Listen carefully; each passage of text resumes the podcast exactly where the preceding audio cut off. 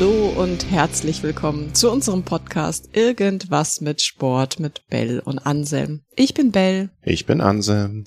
Und heute geht es um das Thema Flow. Anselm, was ist denn Flow? Also Flow im Sinne der englischen Übersetzung heißt ja erstmal nichts anderes als der Fluss oder auch als Verb strömen oder fließen.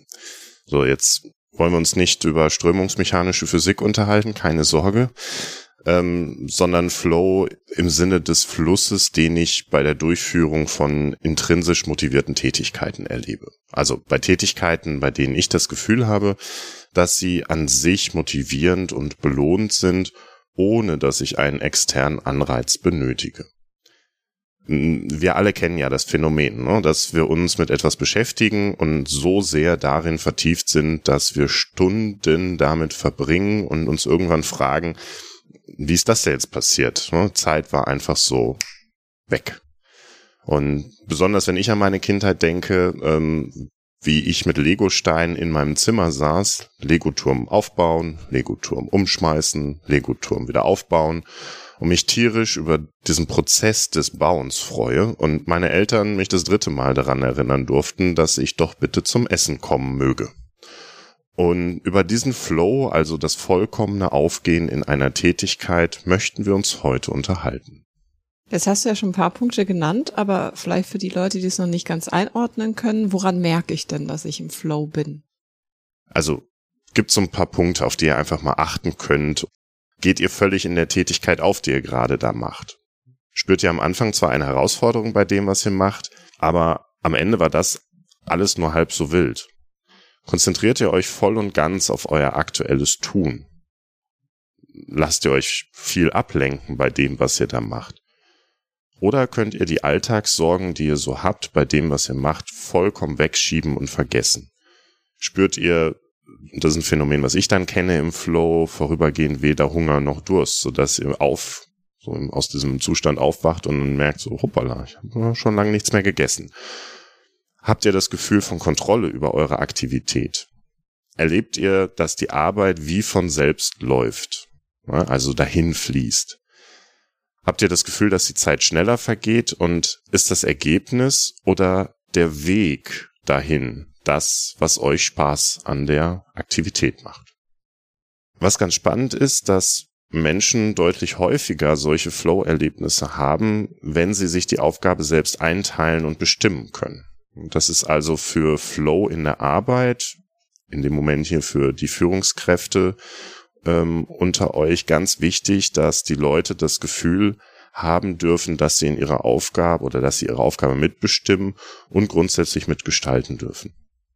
Wichtig ist, dass Flow dann erlebt wird, wenn ich weder unter noch überfordert bin. Du hast es ja gerade auch schon genannt, dass man am Anfang das Gefühl hat, wow, das ist schon äh, gar nicht so einfach, was ich mache. Also diese leichte Tendenz zur Überforderung, wenn die gegeben ist. Wissenschaftler haben herausgefunden, dass der Flow-Zustand optimal ist, wenn die aktuelle Aufgabe unsere vorhandenen Fähigkeiten um vier Prozent übersteigt. Also wirklich nur ganz, ganz leicht eigentlich zu schwer ist für uns. Und ihr kennt es vielleicht selbst, wenn eine Aufgabe zu groß ist und ich fühle mich ihr gar nicht gewachsen, dann bin ich total über, überfordert und dann bin ich auch gestresst dann habe ich vielleicht Versagensängste, ne, dieses, oh Gott, ich schaffe das nicht und bin frustriert. Hingegen, wenn ich etwas total aus dem Ärmel schüttel, also es total mit links mache, dann bin ich eher unterfordert und auch gelangweilt und vermutlich auch frustriert. Und der Flow stellt sich dann am ehesten ein, wenn unsere Fähigkeiten der Aufgabe eben gerade nicht mehr so gewachsen sind. Dann verlassen wir die Komfortzone, in der ist ja alles bequem, das kriege ich alles gut hin und müssen ein bisschen über uns hinaus wachsen, um diese Aufgabe bewältigen zu können. Also diese Zone außerhalb der Komfortzone, das ist dann die Growth-Zone, also die Wachstumszone, wo wir uns weiterentwickeln müssen. Und wenn wir das aber schaffen, dann haben wir ein Erfolgserlebnis bei der Bewältigung der Aufgabe. Und das wiederum macht uns glücklich und spornt uns an und treibt uns auch an, solche Erfahrungen immer wieder machen zu wollen, weil wir eben dieses Glücksgefühl danach haben. Und der Psychologe Mihai Csikszentmihalyi hat diesen Glückszustand schon vor vielen Jahren, 1990, untersucht und ihm den Namen Flow gegeben. Und Csikszentmihalyi sagt, dass sich dieses Glücksgefühl oder Wohlgefühl immer dann einstellt, wenn wir unserer Leidenschaft folgen und vollkommen in einer Tätigkeit aufgehen. Also das ist ja auch immer ganz spannend und hilfreich zu wissen, dass die glücklichsten Momente eigentlich nicht die sind, wo wir uns nur entspannt zurücklehnen und ausruhen, was wir natürlich auch brauchen, um uns immer wieder zu regenerieren, sondern die Momente, in denen unser, wie er sagt, Körper und Geist an seine Grenzen stößt, um in einer freiwilligen Anstrengung etwas Schwieriges und Lohnenswertes zu vollbringen. Und aus diesem Konzept entwickelte sich dann die Flow-Theorie. Genau, und wie wir schon gesagt haben, ne, bei der Flow-Theorie geht es um das Durchführen intrinsisch motivierter Handlung. Denn man kann sagen, Flow ist das Ergebnis intrinsischer Motivation. Also Motivation, die von innen herauskommt. Und diese hält deutlich länger an als extrinsische Motivation, die, wie der Name schon sagt, eher von außen kommt, also von außen herangetragene Anreize wie zum Beispiel Geld, Lob oder Belohnung setzt. Was ich ganz spannend finde, ist, dass Flow tatsächlich körperlich messbar ist. Ne? Also äh, auch in den Studien wird, wird gesagt, unser Körper schüttet verstärkt Endorphine, also Glückshormone aus. Herzfrequenz wird rhythmischer, die Hautleitfähigkeit steigt und wir können uns sehr, sehr gut konzentrieren, so dass die Zeitwahrnehmung komplett verschwindet. All das lässt sich im Gehirn nachweisen. Also nicht von uns, aber viele schlaue Leute haben das getan und die gehen davon aus, dass regelmäßige Flow-Erlebnisse langfristig die Gesundheit verbessern und uns seelisch stabilisieren. Jetzt gibt es Flow ja glücklicherweise nicht nur im Beruf, sondern natürlich auch in der Freizeit und beim Sport. Manche kennen das vielleicht oder haben das schon mal gehört oder gelesen, dieses Runners High beim Laufen, das ich ja persönlich noch nie hatte. Ich finde das immer total anstrengend und bin da alles andere als in einem Flow.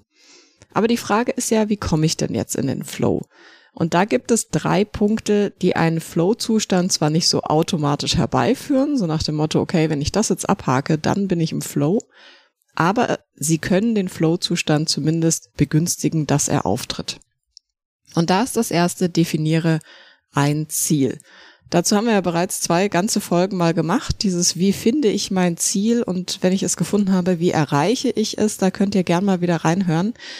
Und Csikszentmihalyi empfiehlt, ein klares Ziel vor Augen zu haben. Also zum Beispiel eine äh, steile Wand zu erklettern, wenn ich jetzt irgendwie im Klettersport bin. Oder eine Strecke in einer bestimmten Zeit zu laufen. Oder auch die Asanas beim Yoga richtig gut auszuführen. Wichtig ist, das Ziel muss sich immer unmittelbar auf die Tätigkeit beziehen. Also ein perfekt trainierter Körper ist zum Beispiel kein Ziel, das dich in den Flow versetzt. Der zweite Punkt ist die Balance zwischen Herausforderung und Können. Du hast, Bell, du hast es vorher schon angesprochen. Die Aufgabe sollte weder zu schwer noch zu leicht sein, aber eher mit der Tendenz hin, dass die ähm, Aufgabe herausfordernd für dich und den aktuellen Moment sein darf. Es gibt aber auch die Ausnahme, dass du in einen Flow kommst, weil du die Aktivität als sehr angenehm empfindest und bereits einen sehr hohen Skill-Level an der Stelle hast. Also zum Beispiel bei längeren Radtouren kannst du oder Wanderungen kannst du auch in einen Flow geraten. Vorausgesetzt natürlich, du bist entsprechend trainiert. Und das ist auch ganz wichtig, dieses Höre auf deinen Körper. Und das ist auch Punkt drei. Je mehr du deine Aufmerksamkeit auf die Signale deines Körpers und deiner Umwelt richtest, desto besser kannst du darauf reagieren und deine Bewegung, deine Atmung oder dein Tempo anpassen. Und dann kommen wir eben zu diesem Punkt, dass sich bestenfalls die Handlung und das Bewusstsein miteinander verschmelzen und du ganz instinktiv reagierst und gar nicht weiter darüber nachdenkst. Genau, das sind die drei Punkte, die dazu führen, in einen Flow-Zustand reinzukommen. Andersrum kann man natürlich auch argumentieren, was, was sind denn die Faktoren, die, die Störfaktoren, die mich von einem Flow-Zustand abhalten? Ist ja auch ganz spannend, sich mal zu überlegen, was, was ist es denn, was mich hindert, in diesen Zustand reinzukommen? Und solche Störfaktoren sind vor allem dann, wenn die Aufmerksamkeit weg von der eigentlichen, in dem Fall sportlichen Aktivität gelenkt wird könnt ihr euch auch mal überlegen, störende Faktoren möglichst auszuschalten. Also externe Störfaktoren können eine ständige piepsende Uhr zum Beispiel sein. Ne? Eine Laufstrecke mit vielen Straßenüberquerungen oder Lichtsignalen. Wenn, wenn ich andauernd an irgendeiner an irgendeiner Ampel halten muss ähm, oder die Bahnschranken schon wieder unten sind, je nachdem, wo ich gerade laufe, dann fördert das nicht den Zustand des Flows oder den Prozess in das in den Flow reinzukommen. Wie sieht es mit meinen Gedanken aus? Habe ich grübelnde Gedanken? Vergleiche ich mich zum Beispiel mit anderen Läufern oder habe ich einen Zeitdruck bei dem, was ich da mache, dass ich sage, so, ich habe jetzt eine Dreiviertelstunde Zeit und dann habe ich den und den Termin. Also Flow erleben ist keine harte Grenze. Es werden also nicht entweder Flow oder kein Flow erlebt, sondern die Erfahrung erstreckt sich von einem kurzen Augenblick, in dem ich versunken sein kann, bis hin zu dem Zustand einer ja doch eher anhaltenden und optimalen Leistungsfähigkeit. Bell, gibt es solche Flow-Zustände, wo du sagst, da erinnere ich mich dran, dass ich die hatte? Ja, ich muss gerade mal überlegen. Also mir fällt ein Beispiel ähm, aus der Arbeit ein, wenn ich ist eigentlich fast egal, ob ich Homeoffice mache oder ob ich im Büro sitze, aber es ist eigentlich klassisch eher auch im Homeoffice, wenn ich so drüber nachdenke. Mm, dass ich mir denke, okay, ich mache mir jetzt irgendwie äh, einen Tee oder, oder einen Kaffee und ich setz Wasser auf und mache den Wasserkocher an und dann setze ich mich an meinen Schreibtisch und dann bin ich so versunken in meiner Arbeit, dass ich irgendwie so anderthalb Stunden später wie so aufwache und mir denke, ich hatte doch, wollte ich nicht einen Tee trinken? Und dann gehe ich wieder in die Küche, mache den Wasserkocher wieder an, setz mich wieder hin und arbeite irgendwie weiter und denke mir dann zwei Stunden später so, wo ist denn mein Tee eigentlich? Ich wollte doch einen Tee machen. Also ich merke das da manchmal, dass ich so in der Arbeit versunken bin, dass ich da gar nicht mehr an irgendwas anderes denke. Ich sage auch immer so, ich bin in einem Tunnel. Ne? Aber in dem Fall ist der Tunnel dann eigentlich auch ein Flow-Erlebnis, weil mir die Arbeit so viel Spaß macht und ich da so drin bin, dass ich wirklich dieses Zeiterleben nicht mehr habe und ich die Zeit um mich herum völlig vergesse und ich dann auch manchmal gar nicht wahrnehme, wenn ich angesprochen werde, weil ich dann einfach so konzentriert und fokussiert bin. Ist es denn an der Stelle die Arbeit, also die Tätigkeit des Arbeitens oder die Arbeit selber, die du in dem Moment machst? Ich glaube beides. Ich glaube, das ist so eine Kombination. Also es ist nicht unbedingt das Ergebnis. Also natürlich, wenn ich dann ein gutes Ergebnis erreiche, dann freue ich mich und bin glücklich und dass ich es auch geschafft habe. Aber es ist, glaube ich, einfach so dieser Prozess, dieses Aufgehen in einer bestimmten Tätigkeit, was natürlich auch mit dem Inhalt der Tätigkeit einhergeht. Also wenn ich etwas machen würde, was mir gar keinen Spaß macht, dann würde ich auch nicht in den Flow kommen. Mhm.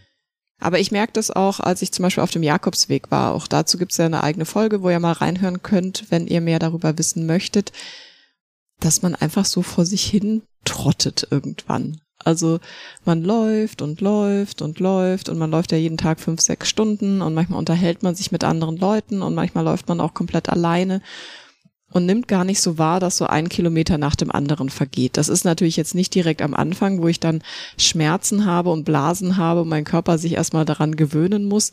Das kommt wahrscheinlich das, was du vorher gesagt hast, mit diesem bestimmten Skill-Level, dass dann auch so eine Tätigkeit, die an sich vielleicht nicht extrem spannend ist, sondern eher entspannend ist ähm, und monoton ist, ähm, dann plötzlich zu einem Flow-Zustand führen kann. Ich weiß nicht, wie geht's dieser, dir denn damit? Wo dieser meditative Anteil dann mit in die Tätigkeit reinkommt. Ne? Genau, weil sich einfach dieselbe Bewegung immer wieder wiederholt. Und das ist ja auch das, glaube ich, was viele beim Yoga so schätzen, dass sie in Flow kommen, dass sie dann gewisse Bewegungsabfolge immer wieder machen und dann so nach und nach eben gedanklich auch komplett abschalten und es eben nicht mehr wichtig ist, ähm, was habe ich jetzt in der Arbeit noch für To-Dos oder was beschäftigt mich, sondern du wirklich in dieser Aufgabe, die du da gerade machst, völlig aufgehst. Wie ist es denn bei dir? Hattest du mal ein Flow-Erlebnis? Bei der Arbeit nein. hm. Also Deswegen nein, hast du sehr gewechselt. Nein, wahrscheinlich nicht. Das, das, das stimmt ja auch nicht. Also es, es gibt durchaus Tätigkeiten, wo ich am Schreibtisch sitze, wo ich merke, dass da auch die Zeit verfliegt und ich mich wundere, dass es dunkel geworden ist um mich drumherum. Das ist ja auch für einen selber ein ganz gutes Indiz, mal drauf zu gucken, wenn so etwas passiert, ist das vielleicht auch eine Tätigkeit, wo ich mal meine Konzent oder meinen meinen Fokus nochmal drauf richten darf, weil das etwas ist, was mir sehr viel Spaß macht. Und das ist ja interessant, wenn man Kinder beim Spielen zuguckt. Ich habe das eingangs erwähnt. Als, als kleines Kind fängst du an, Legosteine oder Bautürme zu bauen und es ist, dir ist der Prozess wichtig und gar nicht so sehr das Ergebnis. Baust, schmeißt um, baust, freust dich wie sonst was und ähm, merkst nicht, wie die Zeit dabei vergeht. Man wird nebenbei vielleicht noch eine Kassette angehört oder so als Kind und schwupp ist der Tag vorbei. Ich habe in Vorbereitung auf eine andere Podcast-Folge, wo wir uns über Basketball unterhalten wollen, habe ich in einem Vorgespräch mit der Person, haben wir uns tatsächlich über diesen Flow-Zustand bei Ballsportarten unterhalten. Und das ist bei mir, ist das so, wenn ich Ballsportarten habe, dann komme ich ganz, ganz schnell in so einen Flow. Sei es beim Tischtennis zum Beispiel oder beim Basketball, dieses mal eben ein paar Körbe werfen gehen. Zum einen lenkt es meine Gedanken von dem ab, was da im Alltag ist. Und dieses permanente Ziel, den Korb zu treffen, diese direkte Rückmeldung bei dem, was ich da habe, ähm, sei es beim Tischtennis den Punkt zu erzielen, beim Basketball einen Korb zu erzielen oder beim, beim Tennis den Ball übers Netz zu schlagen oder wie auch immer, bringt mich in so einen Flow-Zustand rein. Das drauf konzentrieren, so ich möchte das jetzt ähm, besser, schneller, weiß ich nicht machen, führt dazu, dass ich dann häufig einfach die Zeit vergesse. Und Situationen, die mir auch auf eingefallen sind, ist zum Beispiel beim Fußball. Das ist ganz witzig, dass in manchen Spielen die berühmte Frage an den Schiedsrichter, ey Schiri, wie lange haben wir denn noch?